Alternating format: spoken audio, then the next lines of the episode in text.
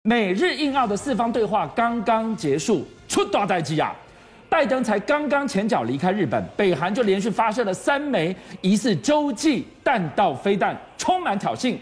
南韩的新任总统尹锡悦不是才说，讨好北韩的时代已经过去？你看看这个画面，南韩立刻端出了三十架 F 十五 K 重装战机，大象走路给你看。马老师今天告诉我们，更敏感的是。中俄轰炸机刻意选在四方峰会召开的同时，哎，他们联合巡航日本海，这样会对东亚掀起什么样的风暴呢？紧张，紧张，紧张！战斗机、轰炸机满天飞舞，导弹、飞弹满天飞舞，为什么要把世界搞得这么紧张呢？大家在睡梦中都不晓得，我们头顶上发生这么紧张对峙，我们慢慢讲给大家听。好。当然，亚洲最关心一件事情就是美日英澳四方安全对话。这个安全对话，谁威胁你的安全？就毫无疑问，用这两个字剑指中共是也威胁我们安全。好，安全对话发表了共同声明，共同声明里面从头到尾没有两个字，中国中国是就我安全声明完全不提中国，跟中国没有关系，但是中国。无所不在，通篇不提中国，中国却无所不在。简单讲两个，大家说啊，强烈反对改变现状或升高地区紧张的任何威压式、片面式行动。这讲是谁？中国。中国是。那这个威压式、片面式行动指的是什么？人家有两个解读，日本人认为是钓鱼台列屿，是。那我们认为是台哎海。台海。好。第二个，包含东海、南海。好。如果你对它的次序造成挑战，将予以对抗。是，这讲的是谁？中国。南海，中国已经认为九段线，这是这是我的内海啊，我的内海。好，所以没有提到中国，但是中国的影子无所不在。是，好，声明里面有提到三个国家，明明白白提，一个是谴责俄罗斯，一个是谴责北韩发射飞弹，是，一个是谴责缅甸，是。好，提了三个国家。你一个隐形提的，两个明白提的，缅甸是没有任何反击能力的，啊对，大大事就不好了。你发表声明的时候，被点到名都跳脚了吗？各位看这张图，这张图是前所未有的红线，这是什么图呢？战斗轰炸机飞行图。轰炸机，各位听，红线是两架中共的轰六，是，黄线是两架俄罗斯的。图九五轰炸机，你要不说，这根本叠在一起啊！两六四架一起飞，哦，一起飞，然后这个子线对，两架轰六，六架轰炸机，是，你知道在这里飞了多久吗？飞了超过十三个 小时。哎，日本在这里，韩国在这里，拜登在这里，高峰会耶，高峰会，你高峰会给我发表声明，第一哦，中共跟俄罗斯联手，注意联手六架轰炸机，而且更绝是哦，这条线恐怖对不对？真正恐怖的是这条粉红线，你说这一条粉红线后来勾上来的，勾这条粉红线，这这才代表什么意思？原来这六架轰炸机，中俄六架轰炸机这样飞十三小时，有一架神秘的飞机，就这一架，伊尔两二十电子侦察机。他怎么了吗？哦，这个侦察机厉害，各位看，这就是伊尔二十电子侦察机。是，俄罗斯制造出来一个伊尔十八客机，是他觉得很棒，一百个座位，他就把它改装成伊尔二十的电子侦察机。注意看，这个电子侦察机厉害到什么程度？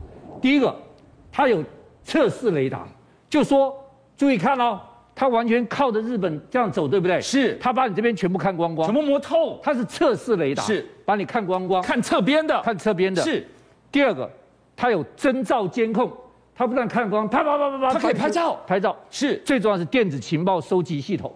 电子情报收集系统重要在哪里？各位注意看，我这样一飞的时候，对，你美军跟日军所有的雷达、所有的的飞弹、所有的飞机都起来监控，我把你的情报全部都收集了，你一开，你你看一追尖，我就抓到全部都知了。道，对，最重要一点，它最厉害、最重要一点是什么？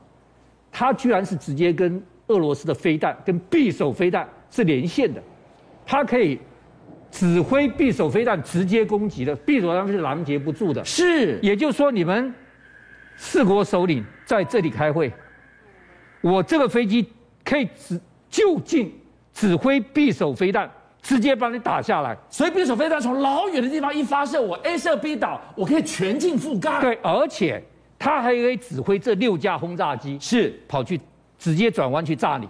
哇，原来这架飞机才是重中之重啊！这架飞机是老大，是首脑，所以各位，这条粉红线才恐怖。你想想看，四国领袖在这里开会，现在外海如此的紧张，风云密布，还有一个更是让人觉得风云诡谲，而且真的发生了，北韩居然拜登前脚才走，就在今天清晨，好多人都还在睡梦中，他真发射了。好，我刚刚讲了，四国分明，声明骂了北韩，是你敢骂老子？老子今天早上就用三枚飞弹替拜登送送行，而且这三枚打得不得了。各位注意看，北韩的第一枚射了三百六十公里往日本海去了，往日本海，是这三百六十公里，马老师还好嘛还好嘛？对很多飞弹可以打三百六十公里啊！不要忘记这一枚射高了五百四十公里，哦，它是弹道飞弹，五百四十公里是什么概念？冲出太空再砸下已来哦经，上太空了，是北韩有史以来飞弹射最高的。是当它可以射到五百四十公里的时候，它意识一下，三百六十就掉下来了。是但意思说，它如果要打远的话，它是可以连打到美国的。你拦都拦不这住个啊！洲际弹道导弹才可以射到五百四十公里，是这是完全这枚让美国人吓它到的。高才可怕呀！第二枚短程飞弹射了二十公里，是短程的，对但有人说怀疑，就说这一枚是试试射飞失败嗯的，它不是二十公里的导弹，第三枚也很恐怖，射七百六十公里，哦，这个远了，完全打到日本海去了，是而且它只有五十公里，五十公里高，它可以飞七百六十公里，哇，这个就厉害飞了，弹可以完成这样的飞对，行，好，重要的还不在这里，重要在以前，你北韩射就让你放放烟火，射了我就算了，对对不对？第一个，韩国的总统尹锡悦接受外媒访问的时候说，讨好安抚北韩的时代已经过去了。它很强硬哎！我不讨好你，我是不安抚你。好，各位观众听清楚了，当北韩三枚飞弹一发射出去的时候，南韩三十架 F 十五 K 战斗机啪全部起飞，而且同时起飞，是用吗？他大立象刻车回应你的三枚发射，立刻回应你三枚发射，三十架 F 十五 K 同时起飞，不是一架一架起飞哦，就给你北韩金正恩看，我快速反击能力，我立即就打回去。那那个回头来讲，马老师，你刚刚很快的帮我描绘了这三枚可能会是什么？对你说最大的威胁，它到底打什么出来了？最大的威胁是这一枚五百四十公里高的这一枚，这一枚如果是火星时期，代际就短条了。这是什么样的一枚哦各位飞看看弹呢？，这是火星时期，哦，好大哦，它火星时期，二零二零年才亮相，是它有十一个轴的大轮胎，这车子全长二十四公尺，全世界之最，全世界还没这么大的飞弹。好，注意看这个头，这头是弹仓，是弹仓什么意思？弹仓就它里面有好几颗分装的核弹头，哇，这个可怕了，它可以携带打多个目标它，可以同时打多目标，还没完。第二个，它这个火箭可以飞一万三千公里。打到美国去了。可以直接打到美国总这个这个总本土，所以这个就厉害了。它试射这种东西，而第三个，它先告诉你，我可以射射进太空了，全世界每个地方我都可以打到了。是好，所以它这次试射让美国非常的紧张。马老师今天给我们描绘都是今天白天发生的一个情况，大家可能不知道，今天听到了。